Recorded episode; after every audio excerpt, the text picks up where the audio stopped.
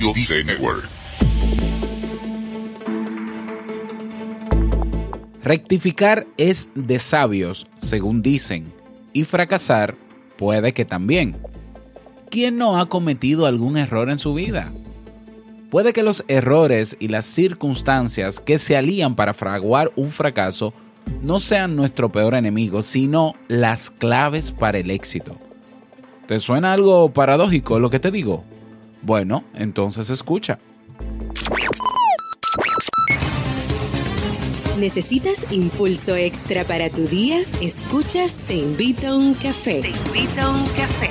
Un programa de desarrollo y crecimiento personal que te ayudará a motivarte y a enfocarte para alcanzar tus metas y tus sueños. Transmitiendo de lunes a viernes para todo el mundo. Y ahora contigo, tu anfitrión, Robert Sasuki, psicólogo emprendedor, escritor y motivador profesional. Bienvenido.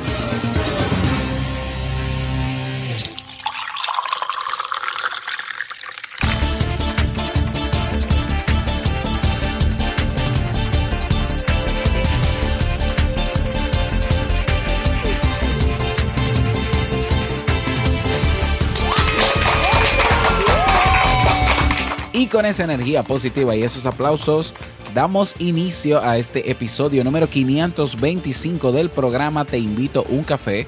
Yo soy Robert Sasuki y estaré compartiendo este rato contigo, ayudándote y motivándote para que puedas tener un día recargado positivamente y con buen ánimo. Esto es un programa de radio bajo demanda o popularmente llamado podcast y lo puedes escuchar cuando quieras, donde quieras y como quieras. Solo tienes que suscribirte y así no te pierdes de cada nueva entrega. Grabamos un nuevo episodio de lunes a viernes desde Santo Domingo, República Dominicana y para todo el mundo. Hoy es miércoles 4 de octubre del año 2017. Si todavía no tienes esa tacita de café, o, esa bombilla ¿eh? con ese matecito que te encanta tanto, o tu té, ¿eh? o, o una taza de chocolate, bueno, pues ve corriendo por ella, porque vamos a comenzar este episodio con un contenido que estoy seguro te gustará mucho. Hoy escucharemos la frase con cafeína, ese pensamiento o reflexión que te ayudará a seguir creciendo y ser cada día mejor persona. El tema central de este episodio, el error clave para alcanzar el éxito y como siempre, claro, el reto del día. Invitarte a que te unas a nuestro Club Kaizen en clubkaizen.org. Eh, tienes acceso a, con, con, una membresía, con la única membresía que vas a tener en el Club Kaizen, vas a tener acceso a todas las clases de los 30 cursos de desarrollo personal y personal y profesional, perdón, que tenemos en el club tienes acceso también a seminarios web, tienes una biblioteca digital, eh, bueno, mi biblioteca digital, eh, tienes acceso a recursos descargables, acompañamiento personalizado, los nuevos episodios del programa Emprendedores Kaizen, ¿eh? y acceso también a una comunidad privada de personas que tienen todas el mismo deseo, mejorar su calidad de vida. Cada día una nueva clase, cada semana nuevos recursos, cada mes nuevos eventos no dejes pasar esta oportunidad. Ve directamente a clubkaizen.org y suscríbete. Vamos inmediatamente a iniciar nuestro itinerario de hoy. ¿Qué te parece? ¿Eh? Comencemos con la frase con cafeína. Porque una frase puede cambiar tu forma de ver la vida, te presentamos la frase con cafeína.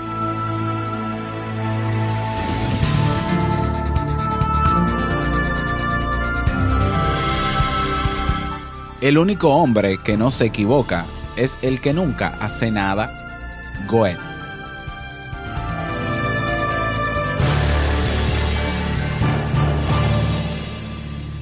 Bien, y vamos a dar inicio al tema central de este episodio que he titulado El éxito, clave para, perdón, el error, clave para alcanzar el éxito. ¿eh? Dos palabras que parecen ser antagonistas, dos palabras que comienzan con la misma letra y dos palabras que realmente, en términos eh, prácticos y en la realidad del día a día, son palabras que deben ir de la mano. que deben ir de la mano si queremos eh, lograr metas, si queremos lograr objetivos. Como decía al inicio de este episodio, rectificar es de sabios y fracasar eh, puede que también. Y quien no ha cometido, ¿no? Algún error en su vida. Y bueno, aunque pudiera parecer que los errores y el, y el fracaso, por ejemplo, pues eh, lo veamos como nuestro peor enemigo a la hora de emprender o a la hora de hacer algo o querer lograr alguna meta, pues no son más que la clave para el éxito. Y son dos elementos que pueden ayudarnos a generar algo nuevo y emocionante. Y bueno, me pareció interesante compartir contigo eh, este tema, ¿eh? un tema que que había leído ya hace un tiempo del blog eh, lamentesmaravillosa.com, eh, un blog sumamente interesante sobre temas de psicología, bueno, y por eso quise compartirlo también para ti en el día de hoy. La mayoría de los seres humanos no sabemos enfrentar el fracaso en medio de una sociedad que concede poco o ningún margen para el mismo. Esto nos priva de probarnos a nosotros mismos y sobre todo de poder conseguir lo que deseamos una persona que ha llegado más allá del éxito, nos da la clave de este, de este, ¿no? De, eh, hay personas, no, eh, bueno, esta persona, por ejemplo, eh, ha dicho alguna vez, vamos a ver si tú lo identificas, he fallado una y otra y otra vez en mi vida. Y es por eso que tengo éxito.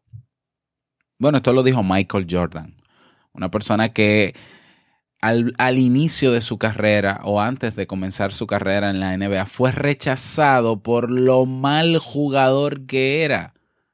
Bueno, y él se propuso practicar, practicar, fallar, intentar, volver a fallar, volver a equivocarse, hasta que se convirtió en lo que se convirtió, un monstruo imparable del baloncesto.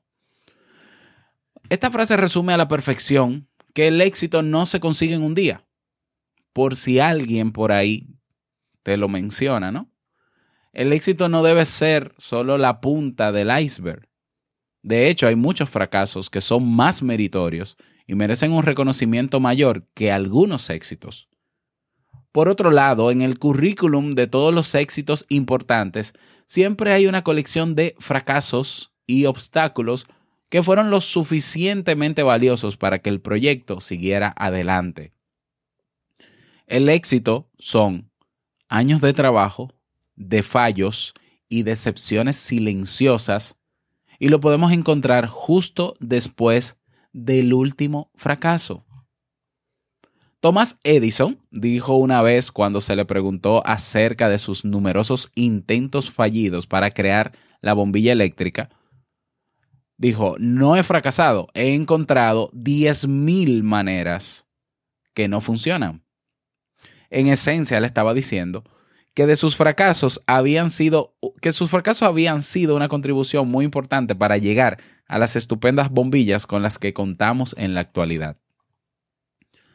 Lo cierto es que nadie comete errores voluntariamente, sino por falta de conocimiento o paciencia. En vez de ver y juzgar los errores como algo malo y negativo, tenemos que empezar a valorarlos por lo que son, una oportunidad para aprender a hacer las cosas de una mejor manera y diferente. La única tragedia consiste en no aprender de los errores. Esta, la, esta sería la única manera de que el esfuerzo invertido termine en el contenedor, en la basura. El primer tropezón sirvió para que aprendieras a caminar. La primera vez que te caíste de la bici sirvió para que aprendieras a montar sobre dos ruedas. Y la primera vez que confiaste en un amigo y te traicionó, sirvió para que fueras más inteligente entregando tu confianza. Y puedo seguir. Y la primera vez que te enamoraste de esa persona que luego te rechazó o que cortó esa relación, ese primer amor, te enseñó a ser más cauto a la hora de tener relaciones emocionales con otras personas.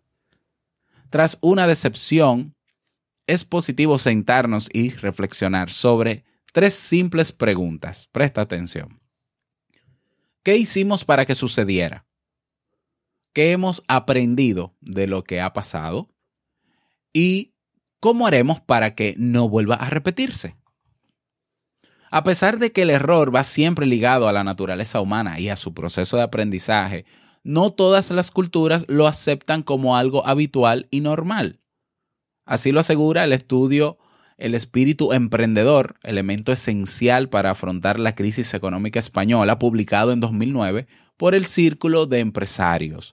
Según este informe, la sociedad española muestra una aversión al riesgo mucho mayor que la de otros países europeos, como consecuencia de la estigmatización del error por parte de la sociedad. En este sentido, el texto advierte de que un fracaso inicial es un primer paso hacia el éxito de la actividad emprendedora. Esta misma actitud es compartida por el experto en creatividad inglés Ken Robinson, que atribuye la extraordinaria inventiva de los niños y niñas a la ausencia de miedo ante los errores y fracasos. Su genialidad procede de que su curiosidad es mayor a su miedo para explorar senderos nuevos. Rafael Galán, autor del libro El error positivo, el fracaso como antesala del éxito, señala en su obra dos posibles posturas ante el error. Uno, la negación y dos, la aceptación positiva del mismo. Esta última que será la que permitirá reconvertir el error en una situación óptima, implica, claro, un ejercicio de autocrítica que requerirá en primer lugar la aceptación de la equivocación y finalmente un análisis que ayude a detectar sus causas y a adoptar medidas preventivas para que los errores no se vuelvan a repetir. ¿Cuántas veces es necesario que tropiece un niño de un año para que pueda comenzar a caminar. Todas las que sean necesarias. Y un niño no se preocupa por las veces en que tropieza y se cae cuando está aprendiendo. Se preocupa por agarrarse mejor de lo que tiene cerca y por dar los pasos de una manera en que no tenga que caer. Es decir, el niño aprende a caminar gracias a, los, a las caídas que tiene y a los tropiezos. Pero ya el niño sabe caminar y tiene 5 o 6 años. ¿Cuántas veces tiene que herirse o caerse o tropezarse y golpearse para aprender a no caerse? Para que cuando tropiece con algo pueda rápidamente caer de pie sin tener que herirse de nuevo, ¿no? Y caerse y lastimarse. ¿Cuántas veces tiene que pasar? Todas las que sean necesarias cuántos errores tenemos que cometer cuando nos están enseñando a leer y a escribir para que aprendamos a leer y escribir. Todos los que sean necesarios. Y yo me pregunto, ¿por qué en algunas sociedades del mundo no solamente estigmatizamos al que se equivoca, sino que lo condenamos y lo castigamos? En mi país, por ejemplo, eh, de pequeños, eh, nuestros padres, bueno, quizá en mi generación, quizá no pasa ahora, pero en mi generación, cuando tú eh, te subías en un mueble para saltar de un mueble a otro y en el medio te caías y quizás te rompías un diente, pues aparte de eso te, te daban una golpiza, una pela, como decimos en mi país, aquí se llama pela. Te daban una pela, es decir, castigaban el error.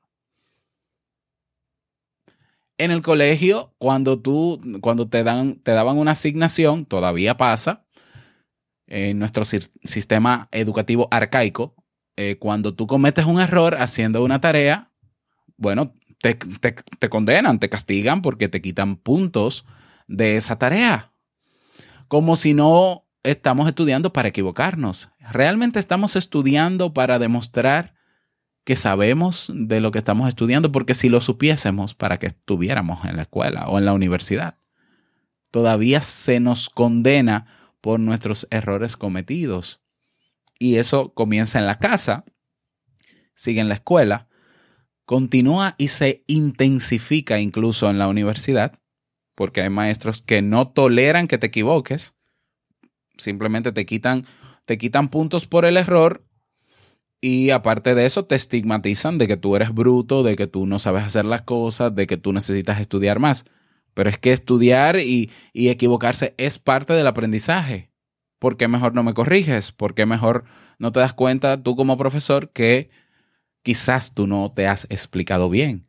O simple y sencillamente cada quien aprende de forma diferente. ¿Por qué no notar eso y culpar, estigmatizar y condenar al estudiante? Y eso explica el por qué los estudiantes cuando salen de la universidad solo se enfocan en querer buscar el típico y tradicional, tradicional empleo. ¿Por qué no emprendemos al igual que, por ejemplo, en Estados Unidos? Que en Estados Unidos el error se ve como algo natural y bueno, la gente siempre da oportunidad. Por más errores que cometas, siempre hay una oportunidad para levantarte y seguir. Pero en algunos países, incluyo, obviamente, comenzando por el mío, algunos países latinos, se condena el error y nadie quiere emprender porque, Dios mío, o sea, por, por esto que pasó, pues me pusieron unos impuestos altísimos, me pusieron una penalización, o en mi trabajo yo quise proponer esto, pero me fue mal, y entonces me hicieron incluso una amonestación. Entonces, estamos castrando el éxito en la gente. Nuestra sociedad está castrándonos para que no tengamos éxito. Porque si para lograr el éxito necesitamos equivocarnos todas las veces necesarias y aprender de eso, y bueno, cuando cometo el primer error me condenan, pues no tiene sentido. No tiene sentido ir tras el éxito. Entonces, bueno, ¿qué hacemos con todo eso? Porque todos tenemos historias de de condena de errores que hemos cometido. Todos hemos sido parte de ese círculo, de esa sociedad, de ese sistema educativo, de ese sistema familiar. ¿Qué hacemos? Nos quedamos de brazos cruzados, no vamos tras el éxito, no emprendemos. Yo pienso que es algo que tenemos que hacerlo consciente y trabajar para superarlo en nosotros y convencernos de que tenemos el potencial para lograr lo que sea que nos propongamos, número uno, y que independientemente de que yo me equivoque, no es que me voy a enfocar en equivocarme, pero yo sé que cada paso que yo dé hacia algo que es desconocido, pero que necesito dar el paso para crear la experiencia, lo normal es que me vaya a equivocar. Y el, tenemos que evitar ser nosotros los primeros en autocondenar nuestro error.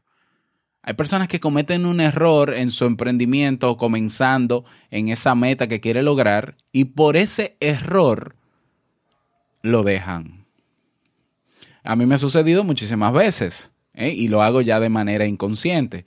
Yo recuerdo hace, bueno, el año pasado, pues yo, eh, un primo que tengo me prestó una bicicleta porque yo quería comenzar a montar bicicleta ya eh, como adulto, ¿no? Y, comencé a montar bicicleta y comencé a, reunirme con ciclistas locales, urbanos y demás. Y recuerdo que un día se me ocurrió ir a la universidad en bicicleta. Eh, yo soy más curioso de la cuenta. Y bueno, fui a la universidad en bicicleta, toda mi logística preparada, la ropa, todo, o sea, bien, perfecto, un día fenomenal. Salgo en la bicicleta, había llovido un poco, bueno, estaba lloviznando, yo era feliz en la bicicleta con la lluvia encima, no me importaba porque estaba preparado para eso también. Y llegando a mi casa hay una pendiente que tenía que bajar para entrar a mi residencial y en esa pendiente, pues como había agua y demás y estaba eh, eh, eh, hecha de cemento, ¿no? No de asfalto, pues doblando para entrar al residencial me caí en la bicicleta, tropecé y rodé la bicicleta se fue hacia adelante y yo resbalé no sé cuántos metros. No me pasó nada grave, ¿eh? no me pasó nada grave porque eh, no sé si, si es porque he caído tantas veces cuando pequeño, ya como que caigo con estilo. tomé mi bicicleta, no pasó más de ahí, subí y te cuento que duré meses sin ponerle la mano a la bicicleta quizás por el miedo a que pasara de nuevo, pero lo hice de manera inconsciente. O sea, yo sabía que no había pasado nada y que eso no significaba que yo tuviera que dejar de ir al trabajo en bicicleta o dejar de montar bicicleta. hasta que llegué a la reflexión de que un momento, o sea, eh, lo que pasó simplemente ya la próxima vez, si está mojada la pendiente, yo o me desmonto de la bicicleta o lo hago más despacio para no tener que resbalar. Y tuve que romper con eso agarrando un día la bicicleta e irme a montar solo bicicleta. Y ahora he vuelto a montar bicicleta, aunque sea solo lo hago y, y listo. Y hay que romper con esa inercia, con ese bloqueo que a veces aparece ante nosotros, porque nosotros mismos lo provocamos por el hecho de que hemos cometido un error. Nosotros somos los primeros en autocondenarnos por los errores que cometemos. Eh, a veces, pues imagínate que tú escribes y de repente tú escribes una falta ortográfica, no te das cuenta y alguien te lo recrimina. Oh, Dios mío, o sea, se acabó el mundo. Y dejo de escribir o porque alguien critica de forma negativa o destructiva lo que tú haces, oh Dios mío, esto está trayendo problemas, lo dejo. Entonces tenemos que confiar en nuestra potencialidad, tenemos que saber que tenemos los recursos para ser exitosos y tenemos que saber que el error va a ser parte indispensable para llegar al, al éxito. Hay por ahí un dicho que dice que cuando tú sientes que la pendiente en la, en la escalada a esa colina se hace más difícil es porque quizás estás muy cerca de llegar al, al tope. ¿Mm? Entonces vamos a quedarnos con eso. Y repito, ¿cuántas veces necesitas equivocarte para llegar a eso que quieres? Todas las veces necesarias.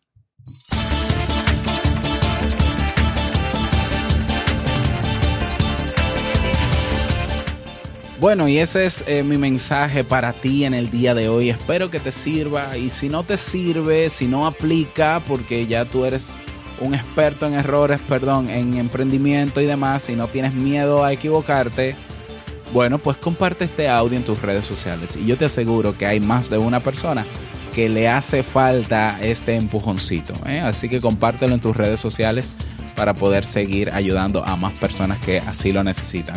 Recuerda que si quieres sugerir algún tema, eh, me puedes escribir al correo hola arroba y yo con gusto pues eh, lo tomo en cuenta y lo preparo.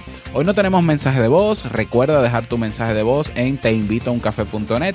Tienes un botón ahí que se llama mensaje de voz y dejas tu nombre, tu saludito, bueno, y tu país también para saber desde dónde nos grabas o nos hablas. lo que sí tenemos es el reto del día.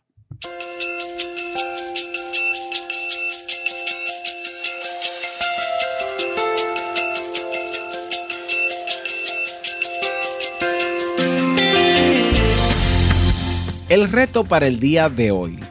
Los últimos retos han sido muy reflexivos, eh, ¿no? De sentarse a pensar, es obvio que la invitación siempre está con los temas, ¿no? Y, este tema nos invita a reflexionar qué hemos dejado de hacer, que siempre hemos querido hacer por el hecho de que cometimos errores en eso. Em, pero yo voy un poco más allá.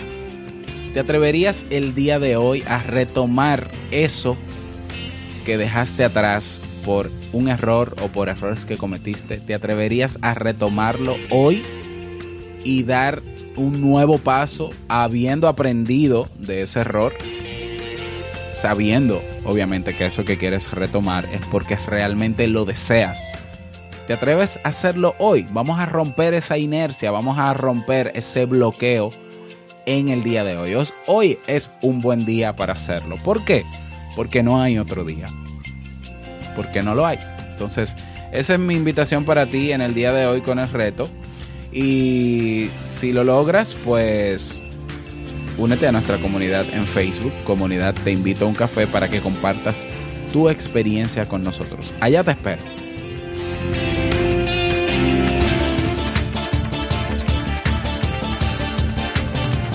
Llegamos al cierre de este episodio en Te Invito a un Café. Agradecerte, como siempre, por estar ahí, escuchando y bueno, y, tomando en cuenta mis sugerencias y proponiendo e interactuando, ¿eh? porque eh, esto se hace, eh, esto es mágico cuando hay interacción, ¿ya?